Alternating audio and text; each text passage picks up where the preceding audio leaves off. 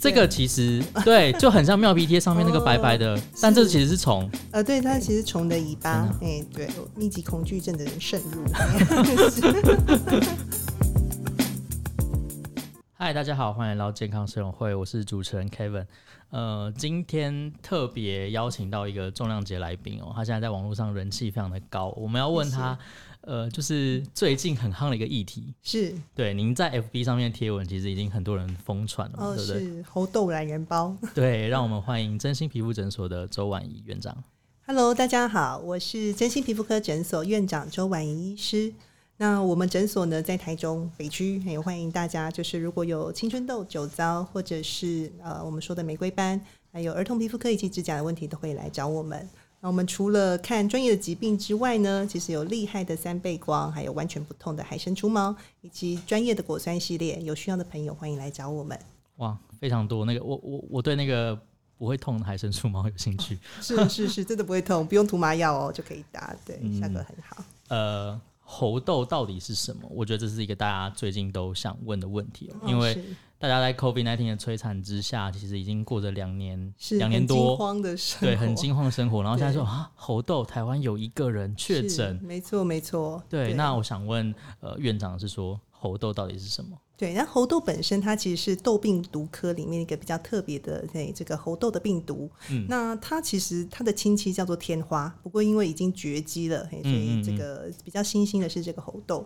那猴痘这个名字呢，其实呃，它其实最主要的宿主并不是猴子啊，所以大家千万不要弃养猴子。它其实大部分的宿主是在啮齿类的动物上面。那本身因为它是痘病毒，所以在感染的时候，很常会有一些像这个呃，一开始是像丘疹、水泡，那之后它就会开始有这个脓泡跟结痂，所以如果你去抠这些痂皮的时候，有时候会形成这个痘疤。嘿所以它比较恐怖的是说，有时候我们全身可以长满几千颗疹子，嘿看起来是密密麻麻的，很有密集恐惧症的朋友可能会觉得蛮害怕的。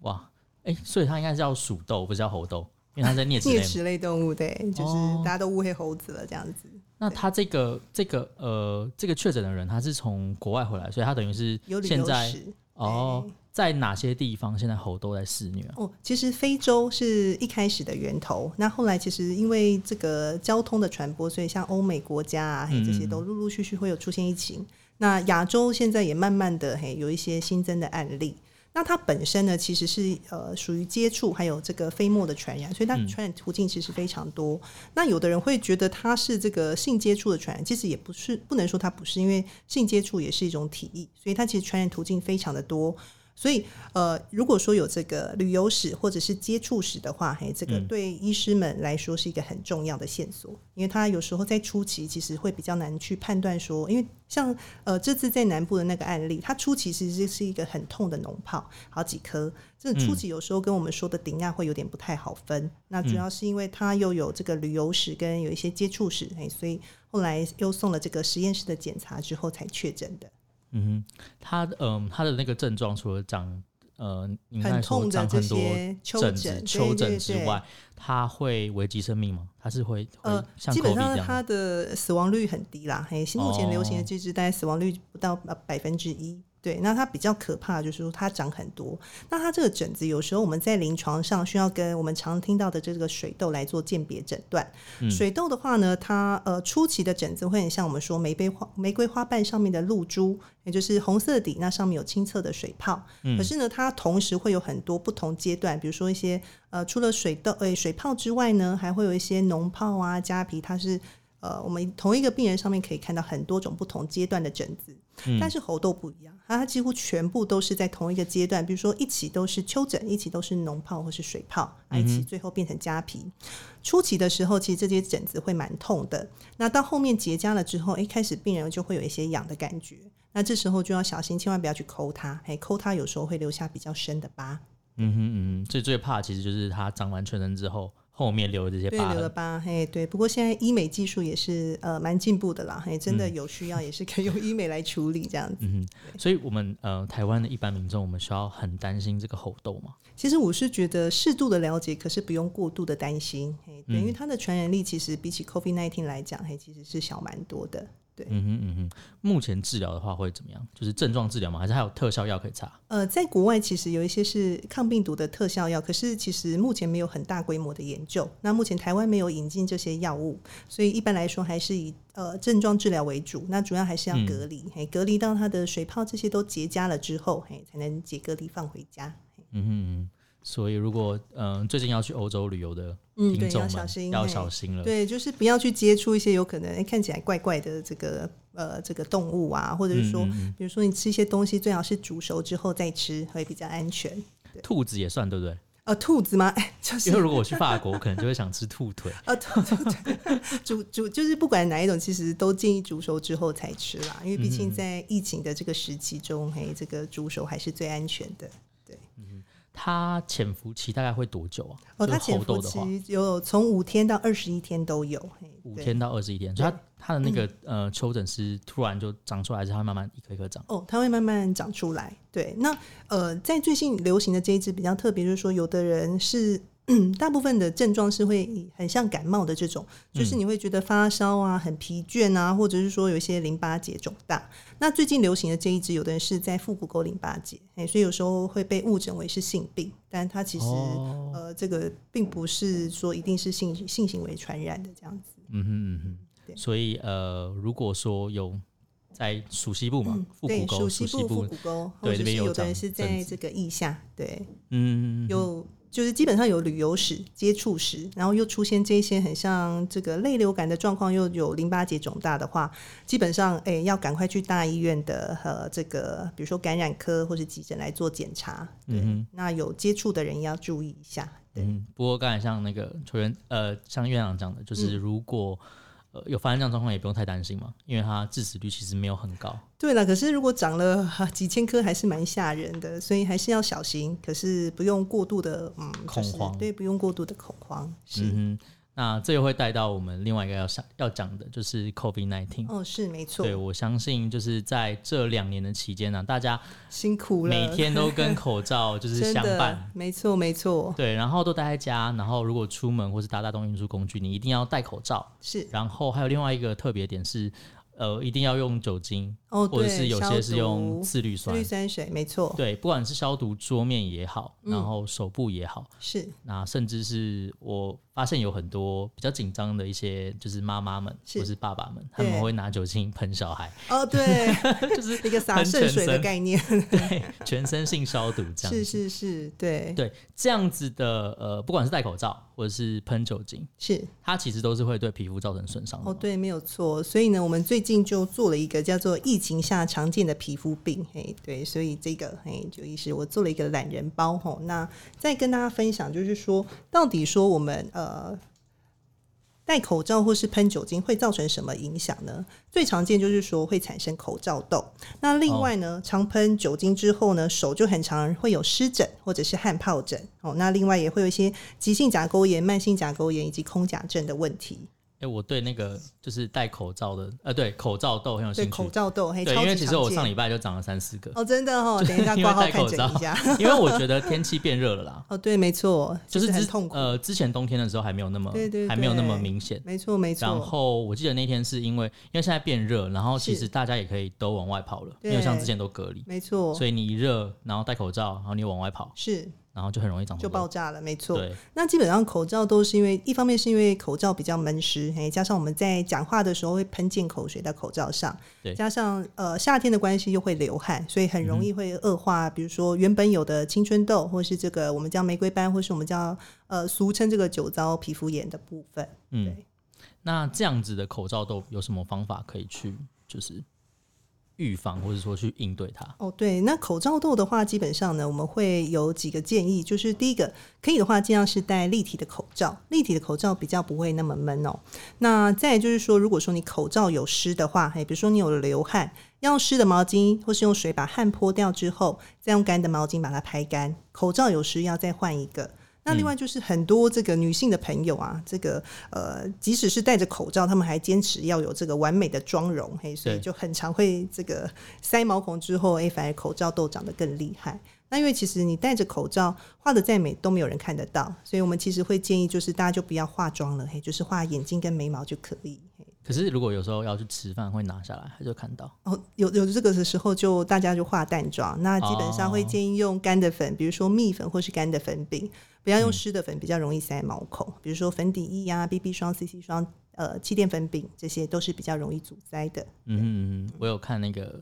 您之前跟钟钟明明生，轩，对对对，对有讲说要用广大干的。的，对对对对对，没错。嗯，那除了这个口罩痘之外，刚才其实还有提到蛮蛮多，就是疫情之下可能会产生的一些皮肤问题啦。对，没错，那呃，我知道就是除了口呃口罩痘之外，就长痘痘之外，还有另外一个是呃玫瑰斑嘛。嗯玫瑰斑没错，对对俗对称的酒糟皮肤炎。对，想问一下说为什么这样戴口罩会加重这个玫瑰斑的状况？哦，是。那玫瑰斑它本身呢，就是是一种超级敏感肌。那因为神经血管活性不稳定，所以它本来就很容易发红脱屑，嗯哎、发红跟发痒。那有的人甚至会长一些丘疹跟脓泡。那当你又戴着口罩，在这种闷湿的环境下，还通常这个玫瑰斑都会变得还蛮厉害的。嗯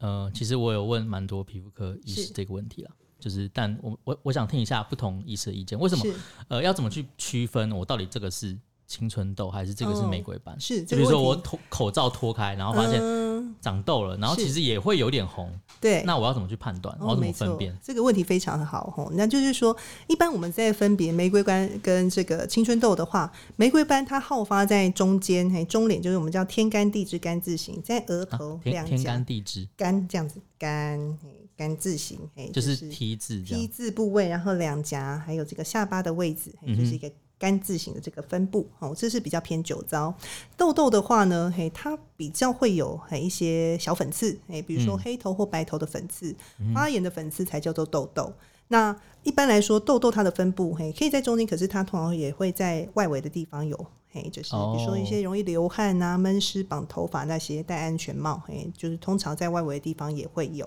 所以一般我们就是会从它的分布，那另外就是呃，这个有没有粉刺去做一个判断。那酒呃，这个玫瑰斑有个特色就是说它会比较容易红、热跟痒。那一般的青春痘比较不会有这种热跟这种痒的这种感觉，因为玫瑰斑里面有一个比较出名的虫虫，嘿，现在很多人认识它，叫做乳形螨虫。那这只虫呢，其实在玫瑰斑的朋友。哦，脸上的呃这个超标的比例大概有八到九成，这嗯是一只在一般人脸上也会有的虫，但是呢，当当你超标的时候会有一些变化哦，比如说哇，呃，对，当虫很多只的时候呢，它会呃塞在同一个毛孔，毛孔就会变粗，那会有一颗一颗的丘疹脓泡。那另外很常见就是会有泛红跟血丝的部分。嗯哼，因为我们其实现场那个周医师有准备他啊，的对，它的那小板个板小板 板，就是有非常多。然后我觉得这个结霜状，哦，结霜这个状好可哎还怕蛮哦常见的哦，就是它其实就是，它是虫的尾巴，就是这样跑出来啊，这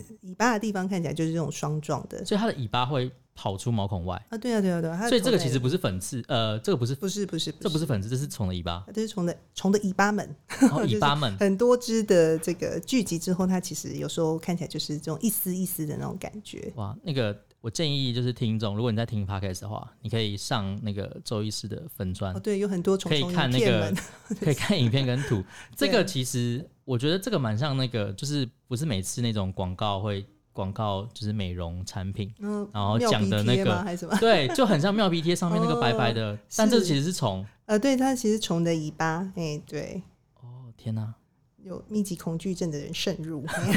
是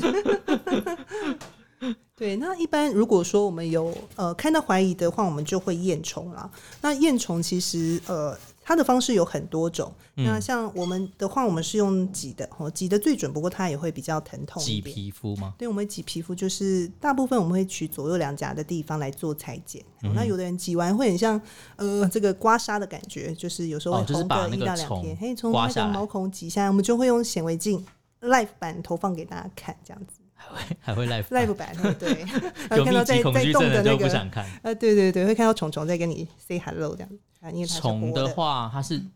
因为我呃之前有读到说，其实每个人身上多多少少都会有，哦对，十只以内，对十只以内是正常。对对对，那超过十一只以上的，我们就会觉得它的虫是多的，这时候就会使用杀虫的这个药物来做治疗。您看过最可怕的有到几只虫？九百六十只，对，九百六十只对，一平方公分就九百六十只，所以各位就可以想象，它其实脸上有好几十万只，甚至是百万只的虫啊。那它的对它的玫瑰斑有很严重吗？或者哦它那痘痘很严重吗？那个其实还好哦，它本身的脸看起来就是毛孔很粗，那的确有像我们刚刚说的有点结霜状的那种感觉，可是它的。酒糟的症状是还好，因为其实除了我们说玫瑰斑虫会多之外，还有一种叫做乳型螨虫增生症，哎、就是嗯只有虫多，可是它却没有这个呃玫瑰斑或是酒糟的症状。嗯哼嗯哼。像我自己其实之前虫也有多过啦，对，就是它真的会让你有点喵喵的那种感觉。那擦了杀虫药之后，大概过了两三天，哇，喵喵的感觉完全消失， 是一还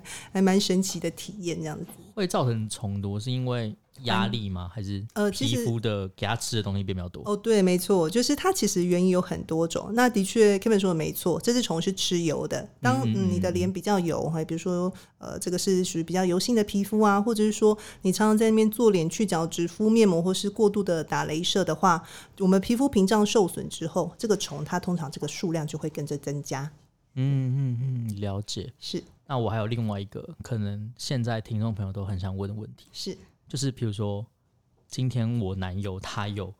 这个虫，哦，然会不后会我的传染脸过来贴吗？跟他的脸贴 很近，会不哦，会传染？哎、你这个是一个非常好的问题。我们的确之前有感情很好、会脸贴脸的夫妻或是情侣，就是呃太太多啊，先生也有多啊，嗯或者是女朋友多、男朋友多啊，我们也有就是姐妹都有多的。嗯嗯哦，嗯那呃，这种通常就是常常脸贴脸，因为那这只虫其实爬得蛮慢的啦，嘿，所以它其实要这样爬过去要一段时间。那另外就是会共用，比如说呃这个枕头套或是毛巾的部分，所以我们大概就会建议说，哎、要定期消毒之外，不要共用。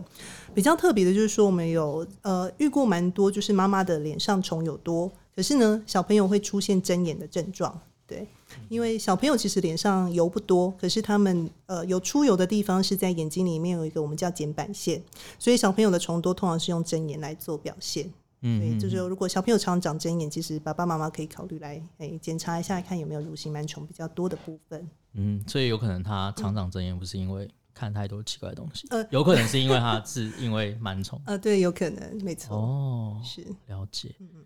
除了呃，我们刚才讲到就是入侵螨虫的部分、啊、嗯就是喷酒精也是是造成皮肤对会有状况的一个没一个点错嘛。那跟大家分享一下，常喷酒精最常见的、哦 这个皮肤疾病们哦，那就是手部会有这种红红粗粗很痒的这个脱屑，我们叫手部湿疹。那有的人会有这个一颗一颗很像小水泡，很像吸迷路这种感觉，在呃手指头的侧面或是在掌心的地方，这样你有吗？没有，我现在在 一边听我嗯一 哦边一边在觉得看痒有没 有？对，好，那另外呢，就是呃，其实不少人就是因为喷酒精完会干，所以在指甲旁边会出现这种干燥的小刺，有的人就会去针去这样去给它撕下来。哦，我有过那个，哦你有那是过太干吗？太干，嘿，嗯对，那因为常喷酒精，所以当你撕掉之后有个伤口，有时候就会产生这个呃细菌感染的部分，然后也产生这种急性甲沟炎，这个是我们的病人啊，嘿，他其实、嗯呃就是一个很大很大包的脓，嘿，很痛。那我们用针头戳下去之后，其实就一大堆的脓，大概有一块一 cc 吧，嘿，就是这样哇子挤出来，对，嗯，有兴趣的可以上那个 FB 看哦对，原版图片。对，那呃，另外一种是慢性甲沟炎，就是时间久了之后，正常我们在指甲根部会有一层薄薄的小膜，哎，就是嗯保护的叫做甲小皮。那当你变常喷水、碰水清洁剂、喷酒精，这个膜会不见，那沟沟会变得很深。下面这个制造指甲工厂，哎，就很常会这样红肿发炎。当这边制造指甲工厂受伤的时候，长出来的指甲就常常会是这样子稠稠的、哦，嘿，我们叫做这个指甲的湿痒症，嘿，这个是嗯慢性甲沟炎很常见的。嗯，那第五名常见的叫做空甲症，嘿就是上面的指甲跟下面的甲床分开，空气灌进去之后看起来会是这样白色的。那我们如果用纸片或是用甲沟棒，嘿，其实可以整个这样穿进去的哦、哦，所以正常来说，应该你的指甲要是跟你的手指，粘着粉红色粘，着哎，对，然那后上面要有一层，就是在根这部根部的那应该边有个假小皮薄薄的那个，哎、我之前读到，哎、我也不知道是读到还是什么，就是是好像高中还是大学的时候有有说，呃，要有那层白白的才是健康的哦，指甲对，，没错。可是大家很常爱美的女性朋友们去做美甲的时会把它候，抠掉 都。会把它用干皮干皮推把它推掉，对对对哎所以其实不太建议把那一层推掉，因为有时候你那边就是门户洞开之后，有时候一些细菌、霉菌、脏东西就会比较容易跑进去，嘿嗯所以这些人会有慢性甲沟炎的问题的比例会比较高。所以那一层它如果比如说它掉了之后，它是会重新长回来的，呃，如果你没有继续虐待它的话，没有一直它会再长回来。对对，对它会慢慢。可像勤擦护手霜，然后不要再喷这些哎杀伤力比较强的清洁剂们。嗯哼嗯哼，常喷酒精会出现这样。那呃，因为我呃，我有个朋友啦，他之前是喷了之后，他都会脱皮，就是嗯可能太干了吧，哦，是没他错，都会脱皮。那要对怎么样？他是喷完之后再擦护手霜吗？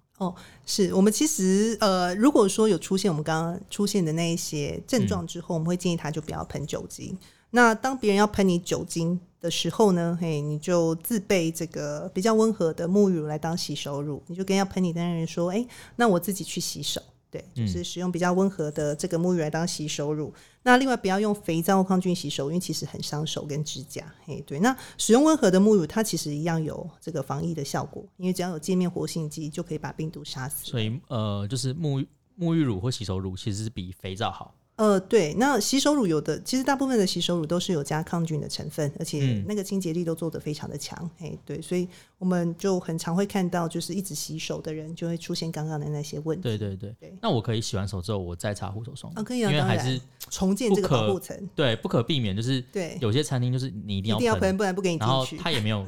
在外面可以让你洗手的地方。嗯、我通常都会跟他说，我进去里面，洗我对洗对手对对对，哦通常就会放过我这样子，我就会进去自己乖乖的洗 手。对，那另外就是说，嗯，如果说你在工作上真的，比如说有些是餐饮业、啊、还是对呃工作关系，真的。无可避免，你一定要喷酒精的话，像我们嗯常常接触病人，像我自己的做法，我就是会戴手套，而且你要选对材质，呃，戴塑胶或是无粉丁腈的手套，不要嗯选乳胶，因为很乳胶其实还蛮多人会过敏，会伤手。那我的做法就是说，呃，我会比如说要喷酒精，我就喷在手套上，像每每换一位呃病人进来诊间，我其实就会消毒在我的手套上。就伤手套不伤我的手。那哦当有染污，比如说沾到一些血啊还是什么，我就会直接换手套。那我不会一直在那边喷我的手。我觉得整个门诊结束之后，我再做这个清清洁的这个动作。嗯哼，所以如果是餐饮业，或是说要触碰到别人的职业，其实它嗯对可以，还有家庭主妇啦，其实家庭主妇、哦呃，我们都我都笑称说这是贵妇命，不能洗不能不洗能碗洗的。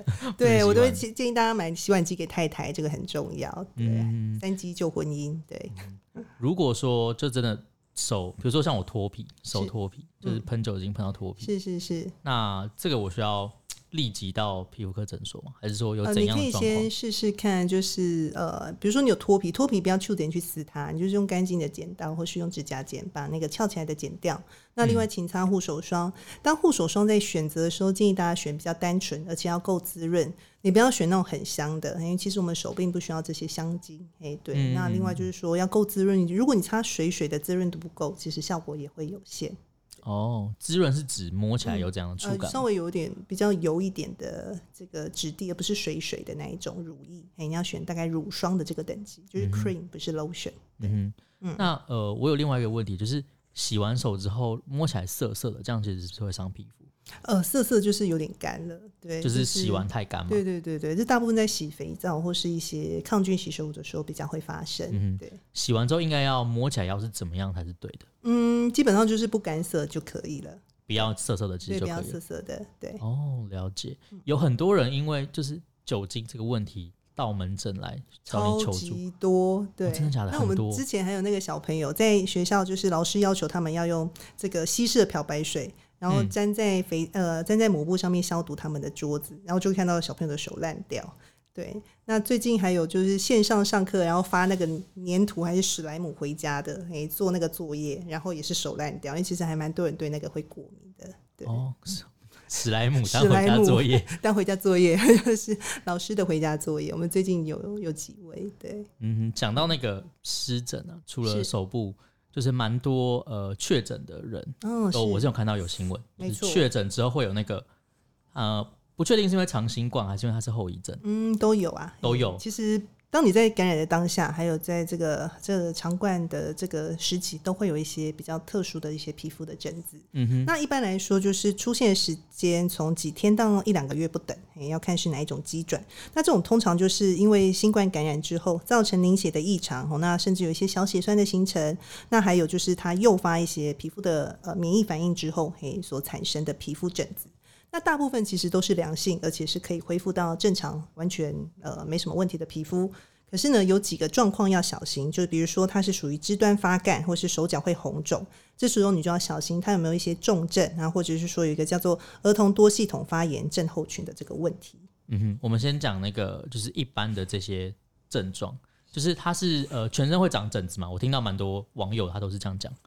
对，就是最常见第一名就是荨麻疹啊，这个就荨麻疹算呃，不管是确诊或者是说打疫苗之后的，嘿，都很嗯常见。这个我有哎、哦，真的哈、而且这个是 我是最近两三个礼拜才会这样，哦，就是我莫名其妙就会痒，然后我就抓，哦然后是我这一生当中从来没有这样过，哦，对，就是对然后我人想总是说会有第一 次该不会这就是就 确所谓诊了的吗？所谓的后遗症， 或呃，者是这不一定，因为荨麻疹其实在就算没有疫情，也在我们皮肤科就已经是一个蛮常见的疾病。嗯哼嗯那如果有兴趣，我之前曾经写过一个荨麻疹的懒人包，嗯哼，也是那个有兴趣可以上网对对上网对，找，在我们的粉专有吼对。那另外就是确诊后，呃，常见可能出现的皮肤疹子，还有一个是掉头发啦，叫休止期落发，还有头发就会掉一把。那另外就是有一种是呃指甲会有凹陷的横纹，我们叫做包氏线。那有一种之前比较常被报道叫新冠角质，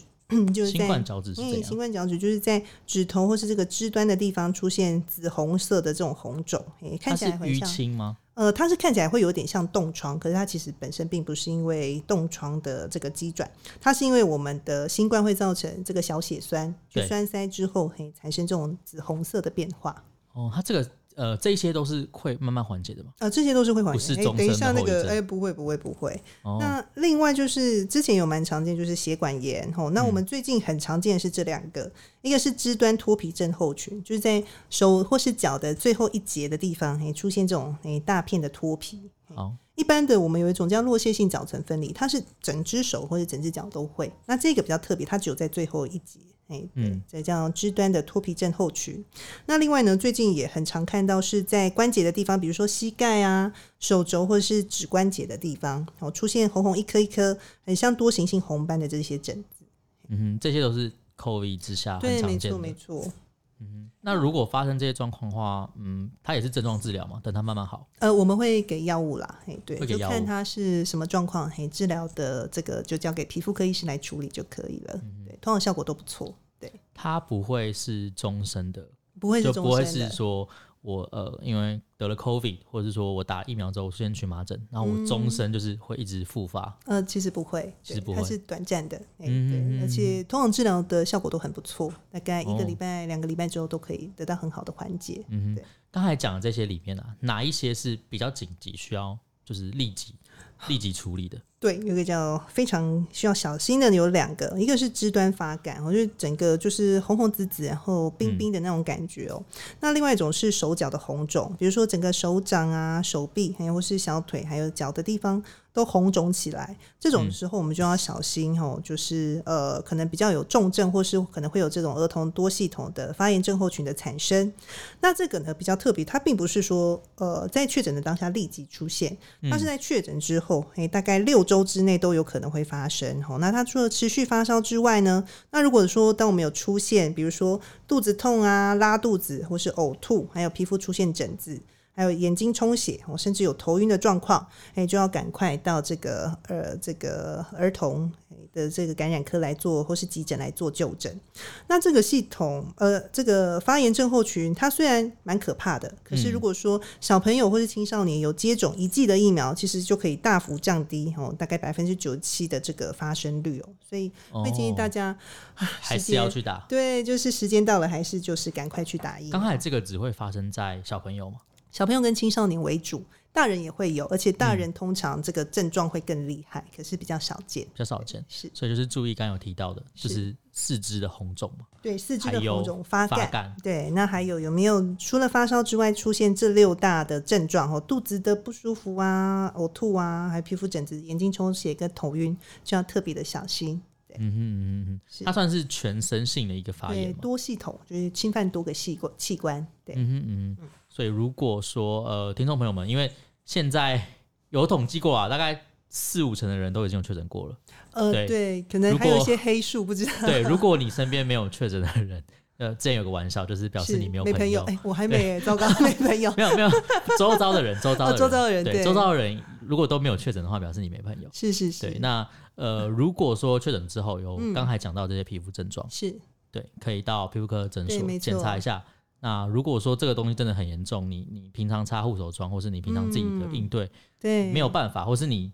虽然有办法，但你会担心的话，是。对，还是检查一下会比较对，好。没错，现在台湾医疗很方便啦，皮肤科嗯嗯哎、就是其实很容易就可以找到一个适合的皮肤科医师。嗯哼对，那呃，另外我想问说，就是现在疫情也告一段落嘛，我们是要呃怎么样？因为大家可能会慢慢越来越可以往外跑啊，哦，对，期待解封的那一天。解对解封。 那呃这些问题，我们有什么方法可以去预防它？嗯，是。那我觉得就是大家还是要保持自己的免疫力啦，作息要正常，适度的运动哦。那、呃，适度的防护可是不要过头，也不要像刚刚那个喷圣水啊，全部喷，还是一直在那边洗手什么的。然后，那就是呃，另外我觉得很常见就是疫苗的部分。疫苗其实很多人看了一些网络的消息之后会觉得很担心。那对基本上我们都是乖宝宝，嘿，我们自己医护人员或是我们的家人，其实时间到了，嘿，我们就会去打。嘿，对，因为其实呃，你感染之后的产生的这些风险，跟你打疫苗的这些风险比较起来，嘿，打疫苗其实相对这个还是安全了许多。对，那另外就是说，对疾病要有正确的认识。当你认识越多，你就不会有那种恐慌的感觉。哦，那另外就是因为终究我们还是要跟病毒共处，因为它是不可能清零的。嘿，所以、呃，逐渐恢复这个正常的生活，那也不要因为同事还是朋友确诊，嘿，就去歧视他们，因为其实哪一天换我们中奖也不一定。对对啊，对啊，对，那就是最后就是也是最重要，就是有问题一定要赶快看医师。对，嗯哼嗯哼，可以到那个周医师的诊所真来。心皮肤科 诊所对，如果是住台中的朋友们，是是是，欢迎大家。对，欢迎大家可以过来。是那呃，对刚才讲的东西有兴趣，其实也不包含呃，也不光是这些疫情相关的这些东西嘛，是有很多皮肤疾病您都有做这个啊，对，懒没人包，错，对对对，就是有个有点强迫症的医师。 您是用你自己闲暇时间做吗？对对对对对，没哇，错。天哪、如果大家有兴趣的话，可以上网看。对，欢迎大家到我的这个粉专来，嘿嗯就是在置顶文章有各种的卫教的资讯。对，各种未教懒人包，是是哦对，是，包括我们一开始讲的猴痘，对，然后刚才青春痘的也有嘛，是玫青瑰春斑痘、的玫也瑰有，斑都有，对荨然麻后疹也有，荨麻疹嘿也有对。那我没要错上去看一下。哦，谢谢。我现在是中午的时候都会就是起来，然后我就觉得哦，啊呃，摇好一摇，好烦、待会立刻立马帮你拿个 药。哦。好，那我们今天的节目就到这边告一段落。好，谢谢大家，对，谢谢大家，我们下集见喽，拜拜拜。